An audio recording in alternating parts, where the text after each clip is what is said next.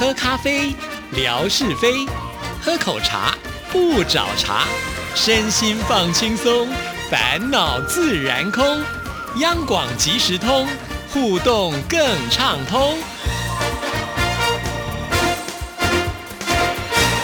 亲爱的听众朋友，大家好，欢迎收听今天的央广即时通，我是谭志毅，很开心，今天是星期五，生活美学的时刻，文哥来了，文哥你好，Hello，Hello，志毅还有所有央广即时通的听众朋友，大家好，收听央广即时通，生活好轻松。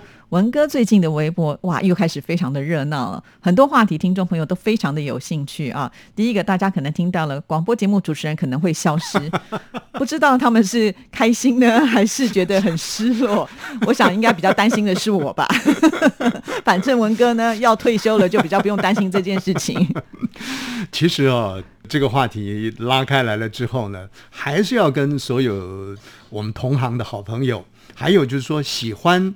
这个节目主持人的好朋友呢，要说一下的，这个是台湾的一个呃人力公司，这个人力公司就是中介这个人才啦，或者是呢呃把一些好的工作提供给这个人才呢去应征的一个一个平台。那他就去做了一个统计啊，这这个可能是一个问卷呐，或者可能一个市场的调查。哦，对，当中有一个关键，他们就去了解了，说，哎，这个行业这个职务啊。其实不是一个行业了，用植物也蛮奇怪的。可是他大概没有一个好的名称去界定，他就说这个植物啊，呃，职就是呃职业的职务，就是呃事物的物了啊。这个植物呢，可能会在这些年呢就就会没有掉的。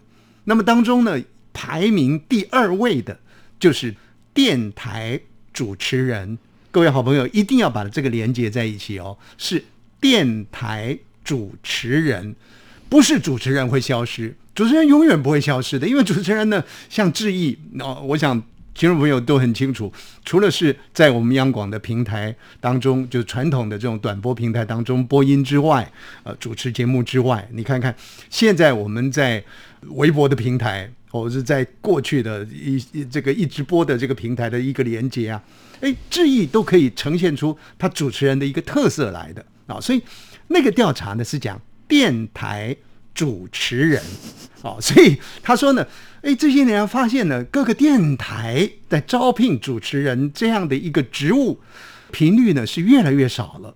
那这代表什么呢？代表就是说，哎，可能 这个电电台的经营不是那么容易了，因为整个数位化之后、科技化之后，大家呢可以从各种不同的这个平台当中去取得他希望获得的一些资讯或者是声音。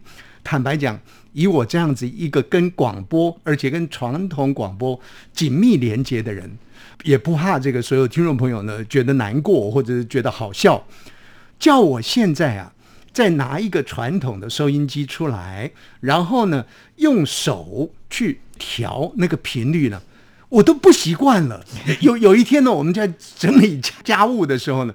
刚好有那个老的收音机啊，我们就把它拿出来。其实它也不是那么老，它也是台湾赫赫有名的这个短波收音机的公司所出品的。那么这当中有 FM、有 AM 啊，有 SW 的短波的这个这个频道。哎，叫我去拨那个旋钮，我都觉得哎呦好生疏啊，我都不会拨这个旋钮了。像我现在听广播，跟所有听众朋友们报告呢，我大概就是锁定了我想听的。几个广播电台，然后呢，我下载了它的这个 A P P，也或者是呢，直接就从网站当中进入它的网络领域里面，直接去打开它的节目来听。所以讲真的啊，确实传统的电台，如果说按照这样一个统计的话，因为传统电台还要做一个所谓的申请设立啊，有所谓广播的执照。哇，你看一个电台规模建构之后，每一年还要经过，或者每几年还要经过呢？呃，相关单位的这个审查，好多好多的这个呃行政作业呢，必须要进行。所以呢，在那一次的预测当中，是认为说，这样子电台已经受到了科技媒体的冲击了，所以相对的电台主持人可能会消失，但是主持人呢不会消失。主持人呢，本来是在天桥上呢卖东西的，现在呢可以到百货公司，可以在地铁 啊，可以在任何的地方。去展现他的才华。所以我想的致意啊，这个这个代表了就是说。主持人的空间是更广大的啦，哦，这这是很好的事情，好乐观的看待这件事情。但是呢，这个话题提出来之后呢，很多的朋友就会把它忽略掉，说啊，电台主持人以为主持人就会消失了。那我那个当下看的结果呢，我也以为主持人会消失。我这个我觉得我是有比较跳的比较快一点了哦。我想的是呢，现代科技啊。其实都是机器人发声啊，所以也许到时候呢，像我们平常的把这个稿子写好了之后呢，就输入，然后呢，机器人呢就替你说话了。哇，那个时候才是主持人最恐怖的时候了，就 变成说都别人帮你说，机器人帮你说了，你根本就别想去呃呃主持节目了。不过后来仔细一看呢，哎，这个时代呢似乎还没到来，但是我记得是我们北京的高远嘛。嗯，传了一个讯息过来，是什么讯息呢？就是说，一个很知名的主持人，他可能离开了这个人生的舞台了。可是他过去所做的好多好听的节目，就会输入电脑里面，然后这个电脑呢就会记忆他的这个语音，然后重新再编写一个稿子输进去之后呢，这个电脑就会把他这个人的语音呢给抓出来，配合着那个。资料稿，然后呈现出这个人的原因再现，可是却是全新的一个节目。哦，那个当下呢，我我我听到啊这样的一个内容的时候，其实心里头好害怕。我害怕呢，将来纯哥太有工作了，他可能就把我的这个声音呢都存入党里面去了。哎，不，纯哥不会是这样的人，他只会存他自己。对啊，因为这个时代在改变呢，科技在进步，有时候我们真的很难想象在未来是一个什么样的发展，而且那个速度到底有多快，我们也不知道啊。那只能说，我们必须要跟着这个社会的脉动，要跟着往前进了。就像以前我在做传统广播的时候，我也没有想到说，哦，我还必须要露脸。还要开直播，还要干嘛干嘛？其实真的也没有想过这一些。那甚至我觉得，哎，当你就是来到这里的时候，就只好呢，就跟着这个脚步呢往前跟进了啊。那我也不知道在未来可能是一个什么样的光景，但是就是做一天算一天吧。这个志意他不能讲当一天尼姑啊，不 不，但但是我觉得这个社会呢，其实也蛮公平的。你看看。人家讲说啊，广播好像这个传统的 radio 会消失掉。可是你想想看，纸媒啊，很多报纸呢，其实，在这样的一个资讯冲击之下呢，科技冲击之下，也慢慢在萎缩当中。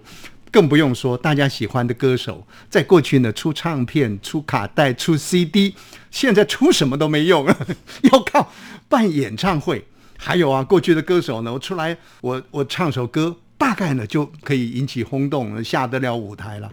可是现在的歌手呢，上的舞台之后呢，还要做游戏，还要十八般武艺呢，要尽情的展露，才能够呢获得一席之地。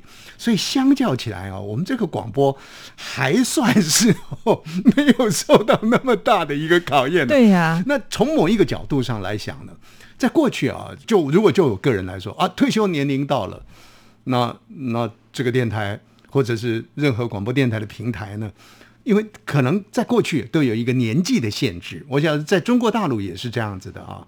呃，以前我在我的传统老东家，甚或是有一个限制，说这个男性啊，五十五岁之后就不能再播音了。哦，那纯哥就不能播音了吗？哎，纯哥不是才才五十四岁而已吗？哎呀，这。那那女性呢？哎，女性啊，我不敢讲你了，因为你距离还远。大概五十岁了之后就不能播音。那不行，我也要不播音了就对了。哦，这个好严格哦。但是现在当然没有这样一个限制。可是再怎么没有这个限制呢？你还是会离开。如果只有广播电台能够发声的话，你就必须要离开这个平台。退休了嘛，离开了，你就没有地方发声了。可是现在不是啦。现在你要到任何的平台，土豆网啦、什么网啦、YouTube 啦等等的，甚至自己建构一个平台都可以，你都可以发音呐。所以呢，不怕你讲个老高高，哎呦，我都声音都说不出来了。只要你想说呢，哎，你还是能说，能够满足你的发表欲。哎，所以就我个人来说的话呢，哎，我觉得这倒是蛮好、蛮好的一件事情啊。对，至少带给人一些希望了。就以前可能会有一些硬邦邦的规定啊，但是是因为也是随着科技的发展，反而有更多发展的空间，就看你有没有热情。我觉得啊，对对对那其实说到了这个广播，在电视出现之后，因为广播是比电视更早的时候就有嗯了嘛。那电视出来的时候，大家一二人传说啊，广播那还有什么饭可以吃呢？哎，没有想到广播也撑到了现在。我总觉得他们就是有一种不一样的地方，因为广播真的就是一个陪伴的朋友。对，你可以不用那么的专心，你开车也可以听，你可能在做饭你也可以听啊、你会觉得有那个声音在的时候，就好像还蛮踏实的。这也是为什么我觉得广播即使面对呢现在这么科技的进步的情况之下，都还有那么一点点可以喘息的的地方。广播呢，就是有它一个温度的特质在里面。那如果说以这个智毅所经营的央广即时通呢，啊，这个特质呢就就更彰显出来了。不过的确，呃，在过去这个广播跟电视来做相互。嗯，比划的时候，武林比赛的时候呢，虽然电视啊、有这个声光啦，有影像啦，可以迷人耳目啊，确实是如此。不过就是及时性呢，电视超越不了这个广播，所以广播呢还能够有一口气啊，这个能够是呼吸。但是相较于现在的这种情形呢，确实广播是稍微困难了一些了，因为这个软体平台太方便了，而且讯息的传递呢也太快速了啊，所以广播呢又更逊色了一些。不过如刚刚志毅所说的那样的一个陪伴，而且当然现在有很多的声音，我常常形容呢，就好像一个冷冻包一样，你把它弄好了。然后呢，你就放到平台里头去，不管 Podcast 啦，或者是 Sound On 啦，任何的这个平台当中，没有错，你放进去。但是呢，那个都是冷冻包，放进去以后解冻的。当然，我们这些广播节目，实体的广播节目也是冷冻包，因为事先录音。可是它的那种贴近性呢，会会更贴近一点。还有就是说，如果你这个广播呢，呃，在实体当中你开一个现场的话，那个贴近的陪伴感呢就更十足了。其实坦白讲，像以我平常啊，礼拜礼拜六、礼拜天晚上呢，我会听一个宗教电台，但是它不是一个宗教节目。我我非常欣赏那个主持人呢、那个女性的主持人呢，也声音有一些性感啊、感性啊。然后呢，她所谈的这个内容呢，往往可以让我的这个这个思思想呢，跳跃到更更远的地方去，好喜欢听。后来我就想说啊，这个主持人蛮跟我的想法一些契合的，我就想说，诶，他们电台呢有没有冷冻包？有有没有这个节目呢播出之后放在那里的，我可以去回听。不过讲句坦白话，有。后来我找到了，再去回听的时候呢，其实那种冲击感哦，那种难得感、稀有性哦，就不存在了。哇我我就觉得说，哎，这这也怎么会这样呢啊？我就会想说啊，还是在车上啊，虽然只是听一个小片段，可是那个那个当下的心情说，哎呀，这个我听不到的话，待会儿我就听不到了哦，然后你就拼命的想听，然后你会更喜欢它。可是真正的摆在你面前，哇，这个是什么奶粉，这个是什么营养品，这是什么的时候呢？你反而觉得说、啊、太容易取得了，开始怀疑起它的营养成分来了。所以这个人是很奇怪的事情。但不管怎么说了，就是说。呃，确实声音的这种转变，现场的啊，也或者是呢冷冻包的啊，其实最重要的，如志毅所说的，要有那一个热情在里面啊。像前不久呃我们办的这样的一个所谓的呃听不见的广播听，听不见的这个这个广播啊，那那就是一个及时的一种呈现。也许你会觉得说啊，整个过程呢凌乱了一些，但是相对的真实了一些，而且呢。呃，更生活了啊，所以很多的听众朋友都很喜欢。坦白讲啊，上次这样的一个频道的呈现啊，及时的呈现，能够呃有那么多的好朋友在那样一个短时间里面呢，群聚过来，现在不能讲群聚啊，但大家聚集过来呢，给予我们力量来收看呃质疑当时的这个这个听不见的广播这样的一个现场节目，我觉得是带来很大很大的一个鼓舞。是啊，因为我想这是我们电台独有的，你到别的电台也看不到这些东西，哎所以我们也希望呢，在未来就是会有一些系列的发展。当然，还是希望听众朋友支持啊，让我们还有一口饭可以吃。文哥可以这个很开心，我就开始要烦恼了。好了，谢谢文哥，好，谢谢，拜拜拜拜。